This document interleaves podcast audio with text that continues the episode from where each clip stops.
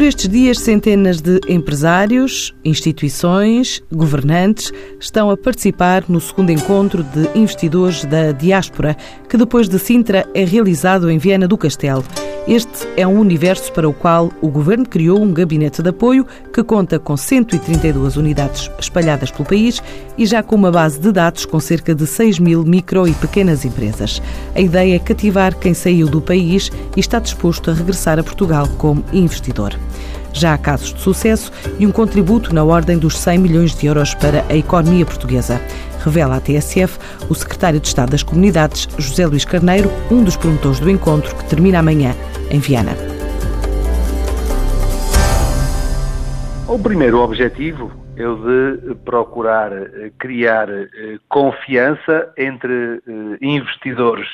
que estão na diáspora e que são investidores que têm uma, uma experiência de emigração muito consolidada e que olham para Portugal como o seu país de origem, com o qual têm uma memória muito especial e têm uma ligação afetiva muito especial, e procurar criar-lhes condições de confiança para que aqui possam investir eh, nos diferentes setores do desenvolvimento. Por outro lado, há também aqueles que estão em Portugal, eh, que querem partir para experiências de internacionalização e, em regra, o que acontece é que quando partem para essas experiências de internacionalização das suas empresas, fazem-no a partir das relações que têm com as comunidades portuguesas. Uh, daí que nós tenhamos uh, constituído na, na Secretaria de Estado das Comunidades Portuguesas o denominado Gabinete de Apoio ao Investidor da Diáspora, que hoje faz essa articulação com várias entidades do Estado, desde a internacionalização e o Sr. Secretário de Estado da Internacionalização até à Secretaria de Estado dos Assuntos Fiscais, à Secretaria de Estado da Segurança Social, nomeadamente por causa da mobilidade de trabalhadores, mas também com a Secretaria de Estado ligadas à indústria e ao investimento em Portugal, como acontece com as tutelas eh, mais vocacionadas para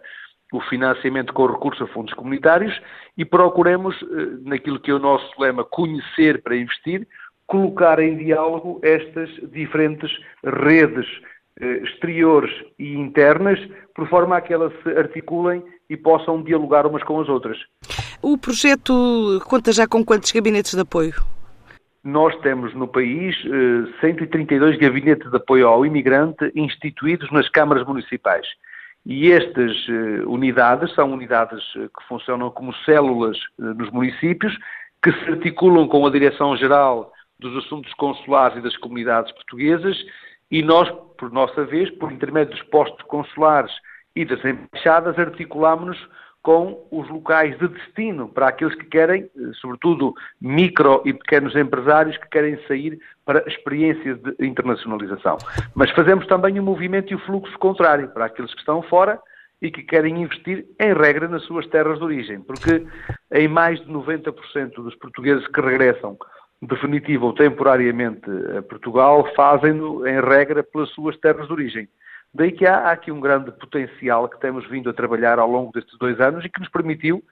eh, criar já uma base de dados que anda próximo das eh, 6 mil eh, empresas eh, de eh, portugueses na diáspora muitas delas já com investimentos eh, muito significativos em Portugal. Eh, já há alguns dados em relação a, de, de, desde que o gabinete foi criado até agora, quantos empresários é que investiram no Nós país? temos uh, algumas dezenas, nós estimamos em cerca de, é uma estimativa, porque depois não conseguimos acompanhar de perto toda, todo o investimento e a forma como ele depois se multiplica também na, no território, mas as nossas,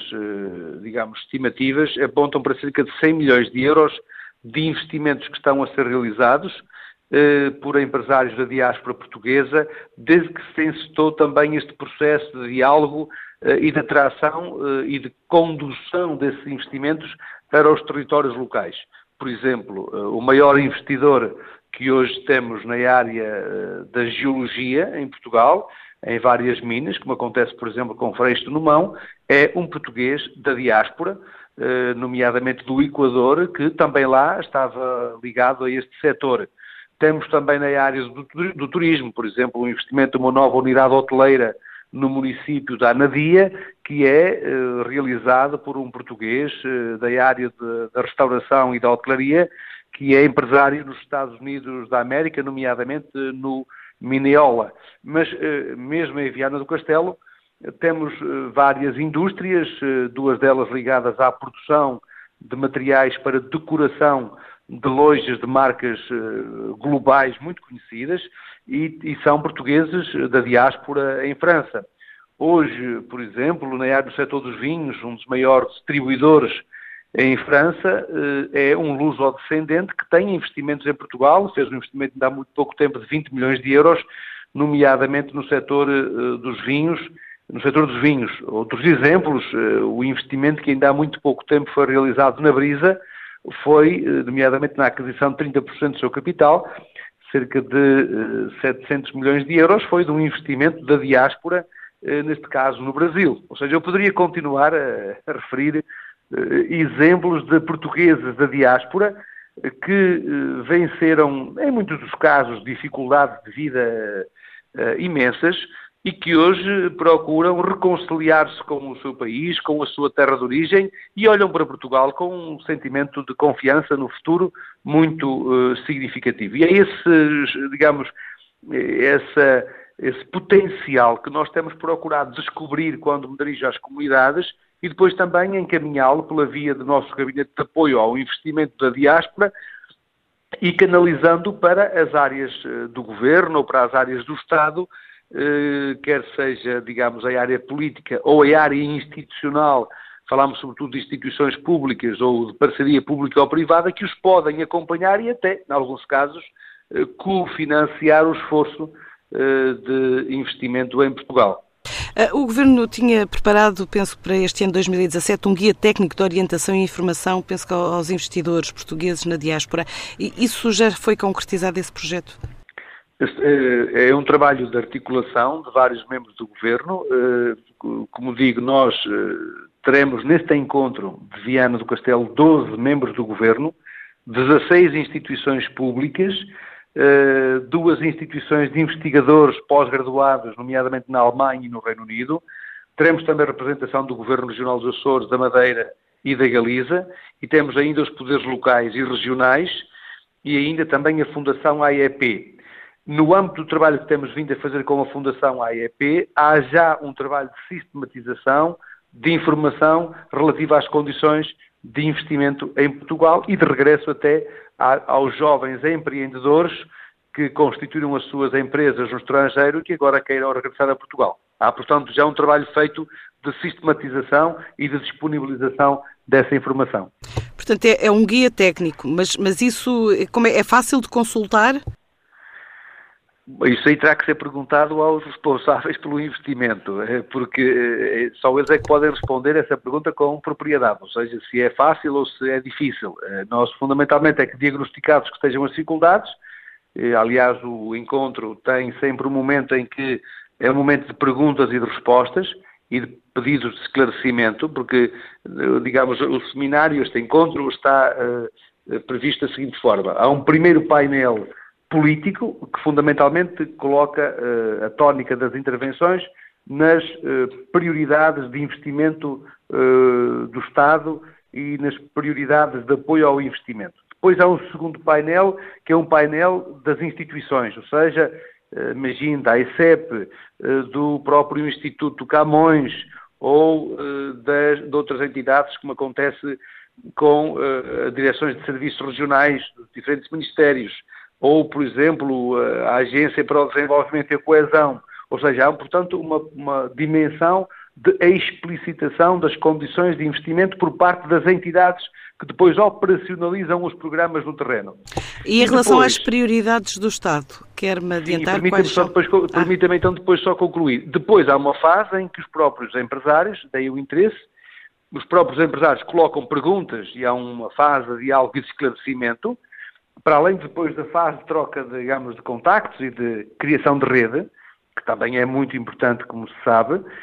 e há eh, ainda, posteriormente, uma fase em que os empresários eh, apresentam, portanto, os seus próprios negócios. Eh, empresários, nós escolhemos um conjunto de áreas que do ponto de vista do investimento apresentam diversidade, quer nas origens desses investimentos, por exemplo, para ter uma ideia, nós temos eh, desde empresários de Timor-Leste, Austrália, Uzbequistão, Coreia, Indonésia, Índia, China, Venezuela, Argentina, México, Uruguai, República Dominicana, Estados Unidos, Equador, enfim, uma lista infindável, Alemanha, Bélgica, França, para não falar dos países europeus, Luxemburgo. Nós temos, portanto, um conjunto de 36 países de onde são oriundos estes empresários e, naturalmente, que a maior riqueza deste encontro é permitir a essas empresas que explicitem a forma como desenvolveram as suas atividades nos países de acolhimento, como ao mesmo tempo as condições que têm para investir em Portugal, ou para participar na capitalização de, outras empresas, ou então para, a partir dos países de onde uh, provêm, poderem constituir-se como bases de apoio e de suporte para empresas que estejam em Portugal e queiram partir para esses locais. As áreas de prioridade, naturalmente, como se sabe e como é domínio público, é uma área que hoje é muito forte, nomeadamente a área eh, mais articulada com o turismo, porque efetivamente Portugal está a crescer em todos os indicadores relativos ao turismo, que induz, como sabemos, também setores tradicionais da economia, nomeadamente do agroalimentar, mas também do próprio investimento nas condições de alojamento e nas condições de disponibilização de acolhimento. Pronto, é uma das áreas de prioridade. Depois, uma outra área de prioridade tem a ver com as questões ligadas às infraestruturas, e no âmbito das infraestruturas, a prioridade eh, no domínio da ferrovia e também no domínio dos portos, são áreas eh, de prioridade. E depois há ainda também o setor da regeneração urbana, do mercado do arrendamento, que são áreas que estão a crescer e que, portanto, estão associadas também ao setor e à dinamização do próprio setor da construção civil, do setor dos materiais uh, e da próprias, das próprias áreas de ponta do país, na arquitetura, no design, na moda, na, nas engenharias, porque efetivamente contribuem para potenciar todos esses setores que, são, que nos são tão uh, tão caros. Este ano teremos também a particularidade de procurar, uh, neste encontro, uh, entregar o prémio numa parceria com a Fundação AEP, com a Secretaria de Estado da Internacionalização e com a Secretaria de Estado da Igualdade, nomeadamente com o ACM, o Alto Comissariado para as Migrações, a entrega do prémio, denominado Elevar o Seu Negócio 4.0, integrado no projeto O Regresso de uma Geração Preparada, e vai ser, portanto, a entrega do prémio feita neste encontro nesta também ótica de eh, atração daqueles que mais qualificados saíram do país e que empreenderam no estrangeiro, e esse empreendimento no estrangeiro é muito importante para Portugal, mas também é importante que este, esta capacidade de empreender desta geração mais qualificada se possa fazer sentir também no país. E depois vamos também, teremos o. Presidente do Instituto Camões a apresentar aos empresários da diáspora esta, esta iniciativa eh, denominada de Empresa Amiga da Língua Portuguesa, porque temos vindo a constituir também um fundo destinado, por iniciativa do Sr. Ministro dos Negócios Estrangeiros e do Instituto Camões, um fundo destinado a, a financiar a promoção da língua portuguesa, que é hoje uma das línguas mais faladas no mundo, e que, portanto, os nossos empresários da diáspora podem encontrar aqui uma forma de se associarem a um objetivo estratégico do Ministério dos Negócios Estrangeiros e do Estado português na promoção e na difusão uh, da língua portuguesa em todos os uh, continentes. E esse fundo é de que valor? Engloba todos os países da CPLP? Não, fundamentalmente o que permite é uh, que os, os empresários da diáspora eh, possam querer tornar-se associados deste objetivo, contribuindo eh, com um limite mínimo eh, que está estabelecido na casa dos 6 mil euros e ao financiarem este objetivo do Instituto Camões, tornam-se, digamos, empresas certificadas como, por parte do Instituto Camões como empresas amigas da língua portuguesa. Eh, e essa dimensão eh, faz também com que sejam eh, empresas integradas no nosso, no nosso esforço de internacionalização da língua e da cultura portuguesas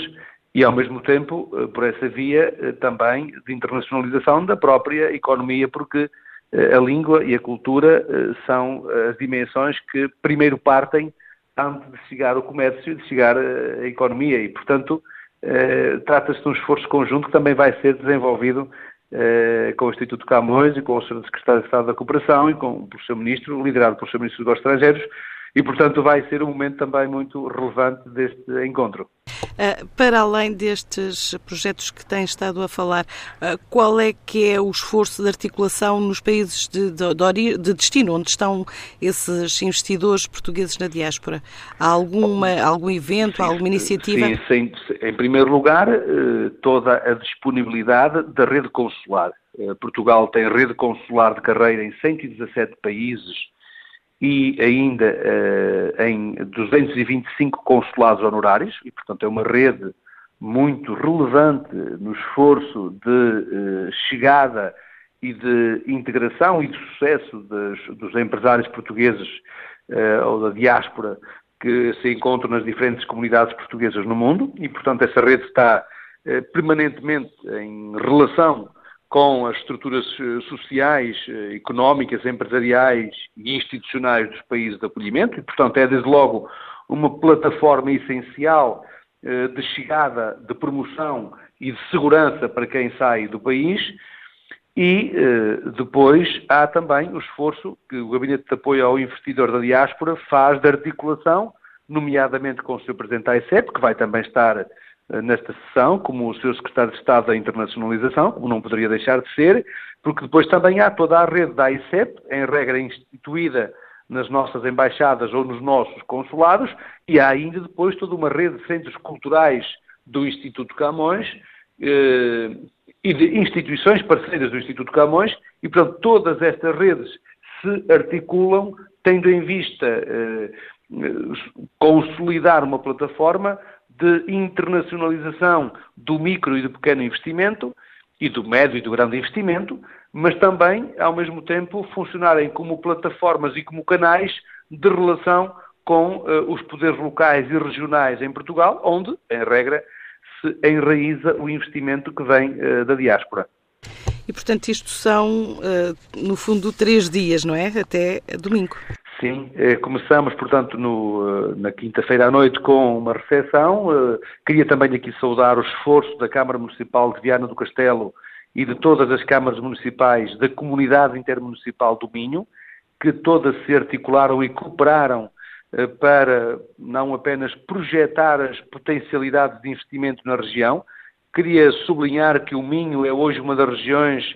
que eh, maior volume de investimento tem vindo a conseguir atrair eh, da diáspora portuguesa no estrangeiro e, portanto, foi escolhida por essa razão. Mas a Câmara Municipal eh, de Viana do Castelo e a Comunidade Intermunicipal do Alto Minho têm feito, feito um esforço para que este programa, como disse, quinta-feira à noite, jantar de boas-vindas, depois sexta e sábado, trabalho desde as nove da manhã até ao fim do dia e no domingo culminará com uma visita aos diferentes conselhos do Alto Minho que eh, se disponibilizam para receber os investidores da diáspora e para lhes proporcionar o conhecimento das condições de investimento nos respectivos territórios e de valorização dos recursos endógenos eh, desses territórios. Quantos é que se inscreveram neste encontro, só por curiosidade? Nós temos eh, neste momento cerca de 500 inscrições, ultrapassa as 500 inscrições eh, neste encontro e contamos com cerca de 350 eh, empresários, 350 investidores, entre investidores e representantes de câmaras de comércio ou associações empresariais